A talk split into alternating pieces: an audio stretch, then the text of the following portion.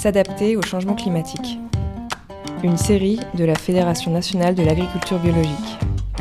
Une fédération, un réseau pour accompagner, pour s'entraider, pour atténuer et pour s'adapter au changement climatique. Par Octave Broutard. Épisode 2 Un élevage qui s'adapte.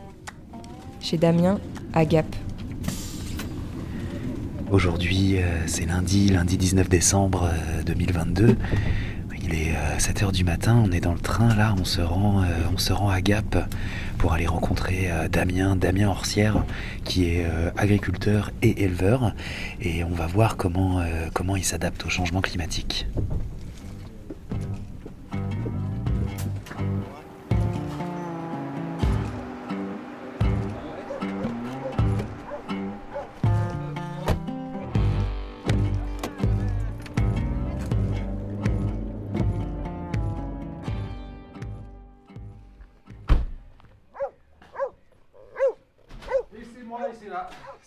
Salut Octave, bonjour Allez, je vous laisse enlever vos chaussures et puis on monte. Ouais Damien, tu nous, tu nous fais visiter euh, ta ferme? Ça marche, on y va. Allez, on, euh, je te suis. On part par là? Allez. On va aller voir les, on va aller voir les animaux à cette saison. euh, au, mois de, au mois de décembre, c'est, c'est l'essentiel de ce qu'il y a à voir. Les champs sont couverts de neige. Et puis de toute façon, c'est aussi les animaux qui nous occupent euh, pour l'essentiel. On les a rentrés. euh, ils ont fini de pâturer dehors là, euh, vers la, à la mi-novembre, début novembre, mi-novembre selon les, selon les lots. Et puis là maintenant, ben, on a pris le, régime, la routine de l'hiver. Alors là, on est dans, en fait, on est dans la grange. C'est l'endroit où, on- où stocke le, où on stocke le foin et le fourrage. Et les animaux sont là, juste, euh, juste en dessous, dans leur, dans leur litière. Alors, fais-moi réviser les animaux de la ferme un peu, dis-moi ce que t'as. Ah, là, le lot qu'on voit là, c'est des génisses de. Donc elles sont sur le- elles sont entre 1 et 2 ans. Euh, donc c'est des veaux qui sont nés à l'automne dernier, en- à l'automne 2021, et qui attendent euh, l'année prochaine, donc l'automne prochain, euh, pour être euh, mis à la reproduction et donc faire un veau à partir du mois de, septembre 2023. Donc Là, c'est le foin que c'est le foin qu'on récolte en été en fait. Là, le système de la ferme est organisé. on n'a pas une surface, on n'a pas une surface énorme. Euh, donc en fait, euh, on nourrit là pendant l'hiver les animaux avec du fourrage qu'on a récolté euh, sur la ferme pendant l'été. Et on a pu récolter pendant l'été parce que les animaux n'étaient pas là. En fait, les animaux, ils, transhument. Et on les déplace alors à plusieurs endroits, mais un petit peu à une vingtaine de kilomètres d'ici dans le Champsor. Euh, et puis l'essentiel du troupeau euh, change même de département et de région, part euh, dans, en région de Rhône-Alpes, dans le département de l'Isère. Voilà, sur des pâturages de hauteur en alpage. Et donc pendant qu'on réduit le nombre d'animaux qu'on a sur la ferme, eh ben, ça nous libère la ressource pour faire du stock pour l'hiver. On va aller voir les vaches et les vaches qui ont mis bas cet automne avec leurs veaux. Voilà, donc là on est arrivé euh, dans un autre bâtiment et celui-ci il abrite euh, tous les animaux qui sont rassemblés là, ce sont les vaches. Et du coup, elles ne sont pas élevées pour leur lait, mais pour euh, leur viande. Donc la viande soit de leurs veaux qui seront abattus aux alentours de 6 mois, soit de- d'elles-mêmes plus tard lorsqu'elles seront plus vieilles ou qu'elles quittent le troupeau des vaches pour être engraissées. Parce qu'il y a justement les génisses qu'on vient de voir qui, euh, qui une fois euh, saillies, vont faire un veau et, euh, et venir régénérer ce, ce troupeau de vaches allaitantes.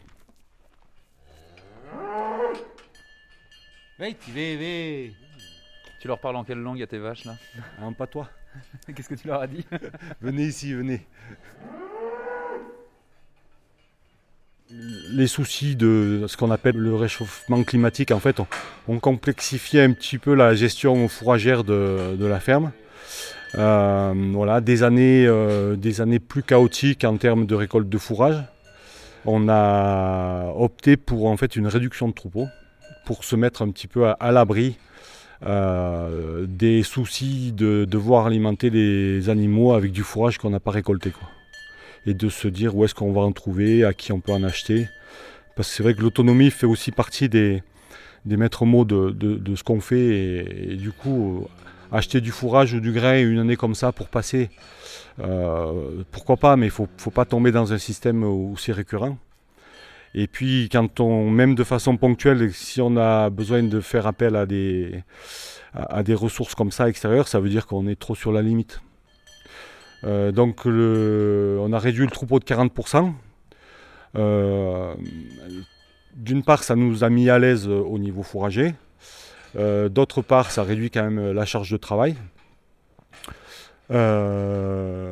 troisièmement, on va dire que c'était aussi une envie de se mettre en cohérence avec avec l'évolution de la société qui, euh, qui tend à, prôner et à, réaliser le fait de manger moins de viande ou de faire plus attention en mangeant de la viande.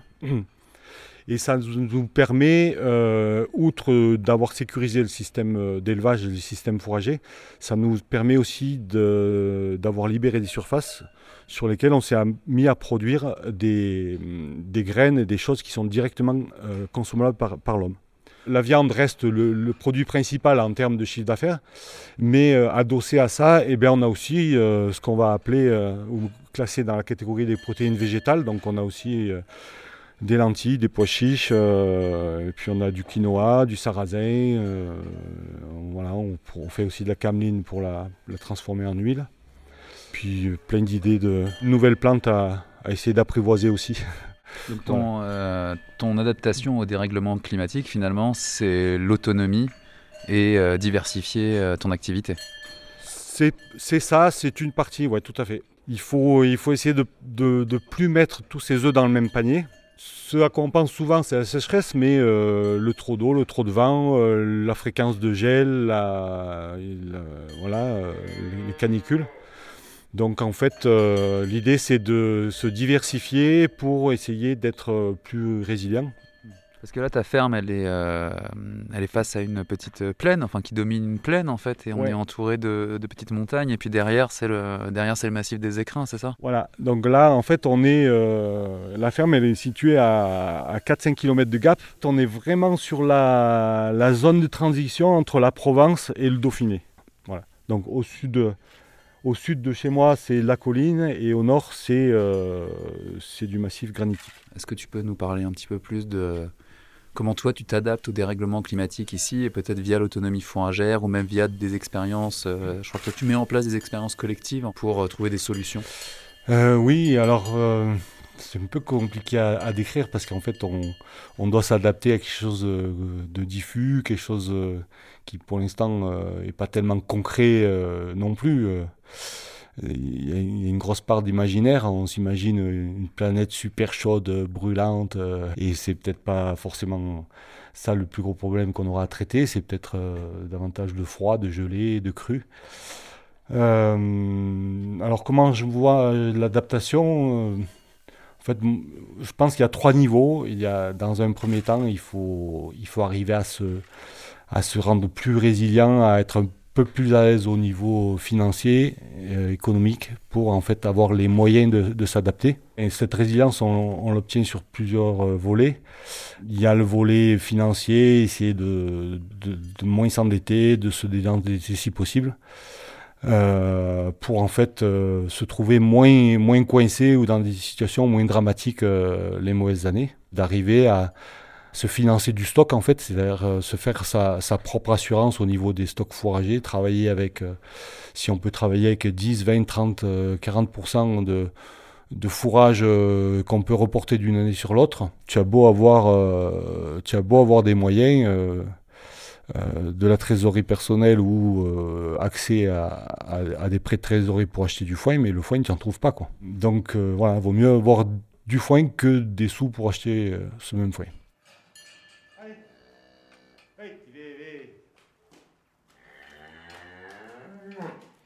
Le deuxième niveau, moi je dirais, c'est une espèce de, résilience ou de, mise en sûreté un petit peu d'indépendance administrative et, réglementaire.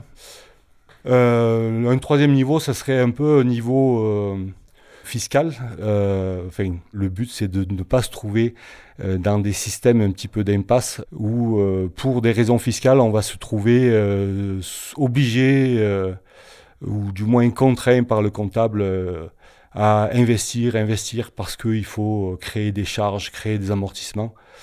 Euh, et c'est vrai qu'il y a des, fois des situations où, euh, en réduisant un petit peu la voilure, en, réduisant l'activité, on peut se retrouver en dessous de certains seuils qui fait qu'on peut passer dans des systèmes fiscaux un petit peu plus favorables, tels euh, des systèmes de forfait, où on gagne de, on gagne de l'indépendance dans son, ses possibilités de décision. C'est-à-dire que on va, si on n'a pas besoin de changer le tracteur, on peut ne pas le faire plutôt que de le faire juste parce qu'en fait, euh, le comptable euh, conseille de le faire.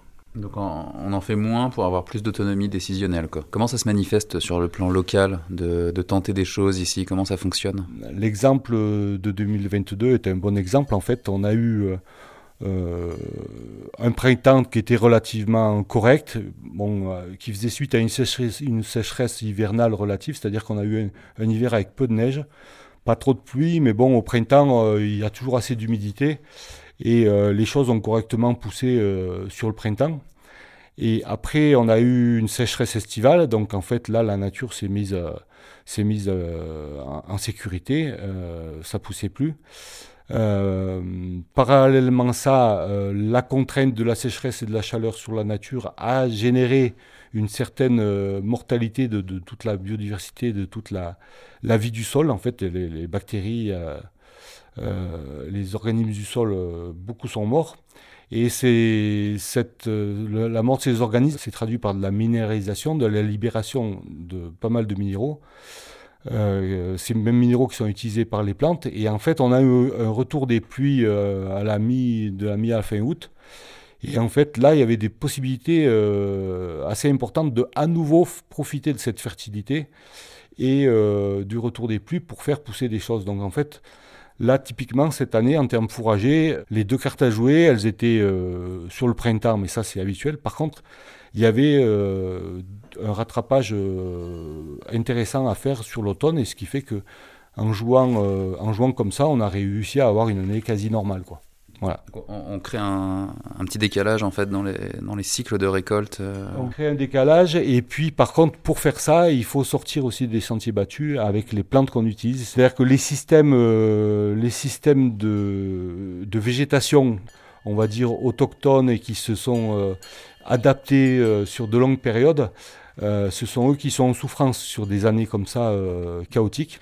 Et euh, du coup, il faut arriver, pour jouer des opportunités un petit peu rapides comme ça, il faut arriver à s'appuyer sur des plantes nouvelles ou du moins beaucoup moins classiques. qui sont des plantes qui ont des, des cycles de végétation beaucoup plus courts.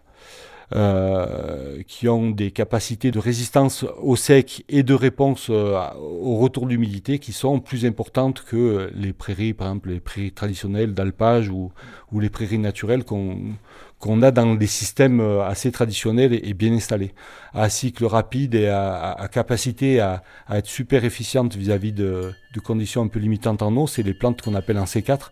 C'est plutôt des plantes qui sont non natives de chez nous. Ça va être le, sorgho, le mil, le maïs, des plantes qui aujourd'hui euh, on commence à entendre parler, on va commencer à s'y intéresser, le teff. Euh, voilà, c'est toute cette famille des plantes autour, de la, autour du maïs et de la canne à sucre en fait. Même si elles n'ont pas forcément euh, bonne presse parce qu'elles ont été utilisées aussi avec excès, sont quand même des plantes, c'est des végétaux qui nécessite beaucoup moins d'eau en fait pour euh, à, captation de, CO2 équivalent. Et euh, c'est tout l'enjeu d'arriver aujourd'hui à dans un contexte euh, comment dire un contexte naturel climatique qui se durcit, qui devient de plus en plus compliqué, arriver à au-delà de faire pousser des choses pour remplir les magasins, et nourrir les, les, gens des alentours, c'est de faire pousser des choses pour les laisser au sol et nourrir la vie du sol. On retourne au chaud? Allez. Allez, on retourne au chaud.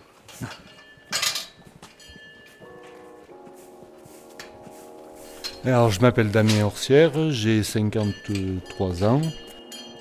Je suis marié, j'ai trois enfants euh, qui sont grands maintenant. Je me suis installé en, 1995.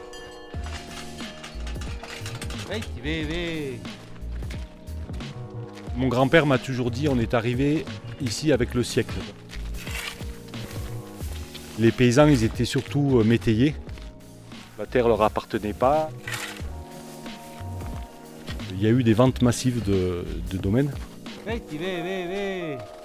Et les métayers qui étaient en place euh, et qui pouvaient euh, ont acheté. Et c'est comme ça qu'on s'est fixé ici. Le train de la modernité et du développement de la course folle de l'agriculture? Par mon grand-père, ça a été le début de la spécialisation de cette ferme. Euh, il est resté que les vaches, euh, donc qui étaient des vaches euh, laitières à l'époque. Suite à ça, c'est mon père qui a, qui a pris sa suite. lui est reparti sur un système davantage axé sur la viande, donc il a abandonné le lait. Petit, petit, petit, après arrive euh, ma génération. Moi, je me suis installé euh, en 1995. M'a toujours dit on est arrivé ici avec le siècle.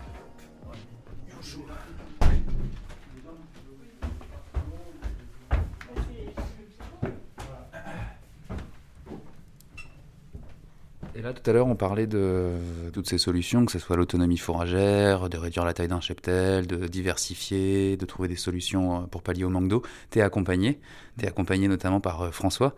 François, est-ce que tu veux bien te, bah, te présenter à ton tour euh, au micro et puis bah, du coup nous expliquer quel est ton rôle pour faire face au dérèglement climatique François Lacourville, euh, je travaille aujourd'hui pour une association qui s'appelle AgriBio 05, c'est l'association des agriculteurs et des agricultrices bio des Hautes-Alpes. Et dans ce cadre-là, euh, je m'occupe d'accompagner un collectif qui est composé de 11 fermes à l'échelle des Hautes-Alpes. Damien euh, fait partie de ce collectif.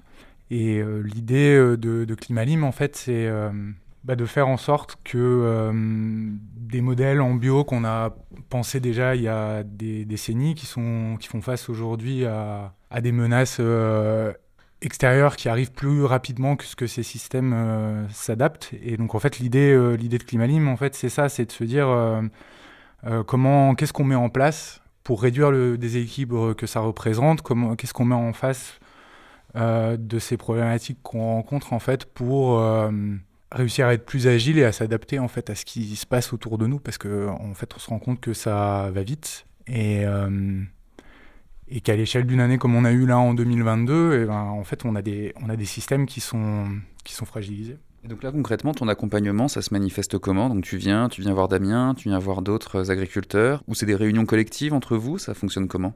Alors c'est des réunions collectives des réunions collectives qui prennent euh, différentes euh, formes. Hein. Il y a des réunions qui consistent en fait à discuter de ce sur quoi on veut travailler. Donc, est-ce qu'on va travailler sur les fourrages? Est-ce qu'on va travailler sur l'eau?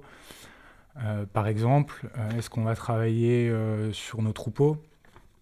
Et derrière, qu'est-ce qu'on met en place Alors des journées techniques, des visites de ferme, des actions de formation pour organiser et déployer ce travail collectif? C'est quoi les résultats si on essaie de faire un bilan un petit peu de. C'est une question pour vous deux, du coup, Damien mm. euh, et François, si, parce qu'il y a plusieurs enjeux. Quoi. Il y a un enjeu à la fois technique, mm. euh, il y a un enjeu de... sur la qualité de la production, mm. et puis euh, il y a un enjeu économique aussi. la réalité économique de toutes ces évolutions. Si vous pouvez en dire tous les deux? Je dirais que pour l'instant, on, est en phase d'investissement en fait. L'idée, c'est de, de faire des hypothèses sur ce qui va se passer, de faire des hypothèses sur comment on peut y, répondre. Donc déjà, là, c'est déjà périlleux parce qu'on fait des hypothèses sur des hypothèses. D'habitude, on fait des hypothèses sur des observations concrètes. Là, on est déjà, ça commence à, à être bancale l'histoire, mais de toute façon, on n'a pas le choix, il faut qu'on évolue. Euh, et là, pour l'instant, c'est euh, plus de l'investissement, c'est-à-dire qu'on va euh, tester, se mettre d'accord sur des modalités de test, voir ce que si ce que un quelqu'un a observé chez lui est, est, reproductible, répétable ailleurs. si c'est pas le cas, ça va permettre ça permet, euh, entre autres, d'identifier quels étaient les critères de la réussite et les critères de l'échec, et à chacun de se caler. Donc, en fait, il y a, y, a, y a il y a plusieurs euh, idées. Euh... toi, par exemple, quand tu arrives avec ton approche d'autonomie fourragère, j'imagine que ça fait partie des choses que tu présentes au collectif, que tu partages avec eux en leur disant que ça marche, que ça fonctionne. Alors, ça marche, mais le truc, c'est que ça marche chez moi. Euh, ça marche chez moi parce qu'on a, un, on a un peu accès à l'irrigation. Je suis en dans une zone qui est encore assez peu impactée par ces questions de, de changement climatique, parce que comme ça, à la frontière entre deux, entre deux zones climatiques, donc du coup dans une espèce de flou qui, qui fait que ça va pas si mal. Euh, après, dans le groupe, il y a des gens qui sont en situation déjà, on va dire, plus méditerranéenne, donc plus euh, avancée en termes de, en termes de conséquences qui eux vont euh, apporter dans la réflexion des, par des thématiques telles les arbres fourragers. C'est-à-dire si on a du mal à, nourrir les animaux dans les parcelles, eh bien, on va essayer de les nourrir aussi avec les bords des parcelles, avec les haies, avec les arbres. voilà, donc c'est tout ce genre de, c'est tout ce genre de problématiques. Chacun apporte ses problèmes. Euh, les autres euh, apportent leur vision sur les éventuelles solutions. C'est aussi bien d'arriver à, avoir des partenaires qui vous sortent un peu la tête du guidon. Et après, ben, de là, voilà, euh, on essaie de, poser des hypothèses communes et puis chacun repart chez soi les tester et après on se retrouve pour en, partager les résultats. Quand, vous partez planter des haies pour nourrir les animaux, ça ne sera pas avant 4, 5, 6 ans. Euh, voilà, il faut financer, il faut financer les arbustes. Voilà, donc c'est, ouais, moi je dirais que c'est plus pour l'instant de l'investissement que quelque chose avec, euh, avec retour euh, immédiat. Le travail qui a été réalisé jusque-là, c'est un, travail qui a déjà consisté à rapprocher ces gens-là, à les mettre en fait autour d'une table, à essayer de faire émerger en fait bah, toutes ces problématiques qui sont des problématiques au départ qui sont qui sont individuels, euh, alors partagés par d'autres ailleurs, mais qui sont quand même euh, individuels avec le, le contexte sur chaque ferme, avec euh, les caractéristiques de chaque système, et derrière d'arriver à se dire bon bah maintenant qu'on est tous autour de la table, sur quoi on peut travailler ensemble. Enfin, quel est le dénominateur commun Quelles sont les problématiques sur lesquelles on peut avancer? Et on a aussi euh, trouvé aujourd'hui en fait euh, de quoi euh, nourrir les interrogations des uns et des autres avec des choses qui viennent de l'extérieur. Et donc on est en train de mettre en place là une démarche globale qui va se passer autour des troupeaux, autour d'une démarche qui est basée sur la, bioélectronique. auquel on va tous participer et qui va un peu constituer en fait le, un peu le, le socle structurant du GI2E pour avancer sur les problématiques individuelle euh, des uns, des unes et des autres. Tu peux nous développer un peu le, bioélectronique, euh, ce, que, ce à quoi ça va ressembler? Bah, en, fait, euh, grosso modo, c'est. Alors, pour ceux qui veulent avoir une vision plus globale, en fait, il faut chercher la biblio autour de ce qu'on appelle la bioélectronique de Vincent. Euh, alors, appliqué à l'élevage, c'est en fait c'est une méthode de c'est une méthode de mesure euh, et d'estimation de la santé, euh, de l'équilibre électrique, on va dire, euh, parce que électronique, en fait, c'est pas la bioélectronique en élevage, c'est pas des appareils euh, qui clignotent dans tous les sens. C'est prendre en compte les phénomènes euh, de mouvement d'électrons, c'est-à-dire les, les, phénomènes d'oxydoréduction dans les organismes vivants, que ce soit des organismes animaux, que ce soit des organismes humains et les organismes végétaux, et y compris dans le sol. Et en fait, ça rejoint un petit peu c'est euh, de l'importance des, antioxydants dans euh, la diététique humaine. C'est un petit peu ça. Euh, sauf que voilà, ça se résout pas forcément avec des gélules de, d'extrait de, de, choses riches en oméga 3. au niveau de l'élevage, ça se raisonne sur l'équilibre en fait pH et l'équilibre d'oxydoréduction pris en compte sur, le, sur tout le cycle de, de la production agricole euh, c'est-à-dire euh, dans les fourrages, puis au niveau de l'animal, puis au niveau de ses bouses, de ses urines qui font le fumier, lequel fumier va être restitué au sol. Et si tout ça est équilibré, en fait, il y a des chances qu'on soit sur quelque chose euh, qui, au niveau santé, fonctionne, fonctionne bien, voire très bien, et qui surtout euh, soit aussi euh, adapté aux à-coups, euh, capable de davantage encaisser les erreurs qu'on est amené à faire sous contrainte du climat, parce que la façon de nourrir des animaux, des, vaches, des chèvres, des brebis, des cochons et des poules, il y a des années, des années, des décennies de, de travailler là-dessus pour finalement comprendre comment ça fonctionne. Là, aujourd'hui, ce qu'on sait, c'est qu'il va falloir qu'on fasse des choses euh, un petit peu en aveugle ou faire des. Des fois, donner, donner à manger aux animaux des choses euh, qui n'étaient pas forcément prévues pour ça euh, au, départ, mais que, voilà, des cultures. par exemple, le cas de la céréale qu'on va utilisée comme fourrage parce que euh, en la fauchant au printemps et en utilisant ses, tiges et ses feuilles au lieu de ses grains, euh, voilà, de base, c'était pas l'aliment euh, fourragé de, de prédilection, c'est pas de l'herbe. Par contre, ça peut sauver un système, ça peut sauver une année. Et du coup, par contre, avec ça, avec ces pratiques, il arrive de grandes inconnues. Et la bioélectronique, c'est un moyen assez fiable, à notre sens, et pertinent et surtout rapide et, et quantifiable de mesurer ce qu'on fait et de pouvoir euh, voir s'adapter, euh, corriger le tir, en sachant si euh, on est plutôt en train de faire du bien, du mal à l'animal avec les mesures d'adaptation qu'on est contraint d'adopter. C'est un peu ça l'idée, c'est d'avoir un outil de pilotage aux adaptations qu'on va être, qu'on risque d'être obligé de faire. Donc là, il va y avoir un outil commun, donc le bioélectronique, qui va être appliqué à toutes les exploitations qui, font, qui sont membres ou qui font partie du collectif, c'est ça? Oui, oui, c'est ça. Va déjà dans un premier temps, euh, maintenant qu'on l'a identifié, l'idée c'est que euh, bah, tout le monde puisse être euh, déjà sensibilisé à cette approche parce que bah, on le voit dans ce que disait Damien, c'est une approche qui est quand même globale, dans le sens où elle s'intéresse à l'ensemble de l'environnement qui a, qui a autour de l'élevage.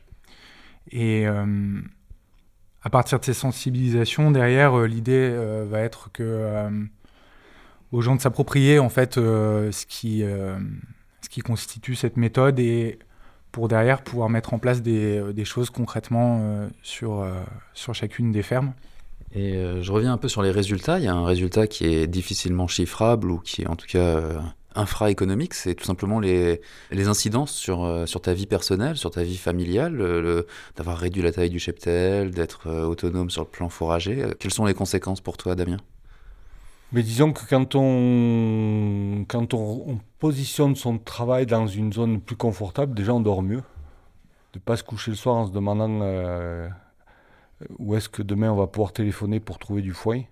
Après, bon, ça reste euh, un travail euh, agricole et une activité agricole. Moi, j'ai, j'ai jamais réussi, jamais tellement cherché à dissocier ma vie personnel de ma vie professionnelle. Pour moi, c'est un, un, grand tout, c'est un grand mélange. C'est la nature qui commande et il faut être là au moment où, il y a besoin d'être. Et je pense que l'adaptation euh, au changement climatique, ça va accentuer ce, cette soumission à la nature, en fait. Euh, ouais, je pense que le métier d'agriculteur a, dans sa forme traditionnelle, a jamais réussi à vraiment euh, s'exonérer de la contrainte naturelle. La forme d'agriculture qui a réussi, c'est celle qui s'est industrialisée. C'est celle qui s'est détachée du sol. Par contre, euh, voilà, fait, moi, c'est pas dans ce type d'agriculture que je prends plaisir à jouer. Et euh, je pense que les, consommateurs et les citoyens, c'est pas non plus ce type d'agriculture-là qu'ils souhaitent, quoi. Donc, à partir du moment où on est dans une activité euh, naturelle, ben, ça veut dire qu'on laisse commander la nature. Et le, voilà, le bien-être personnel, euh, il faut le trouver là-dedans.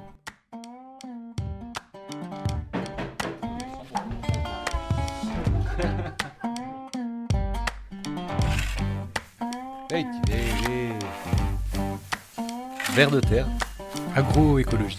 azotobactères, Diversification. exudat racinaire, Évolution. digestion, Adaptation. biodiversité.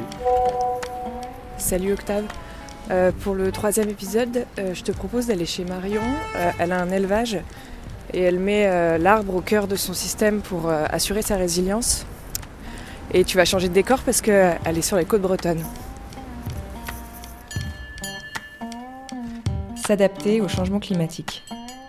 Une série de la Fédération nationale de l'agriculture biologique.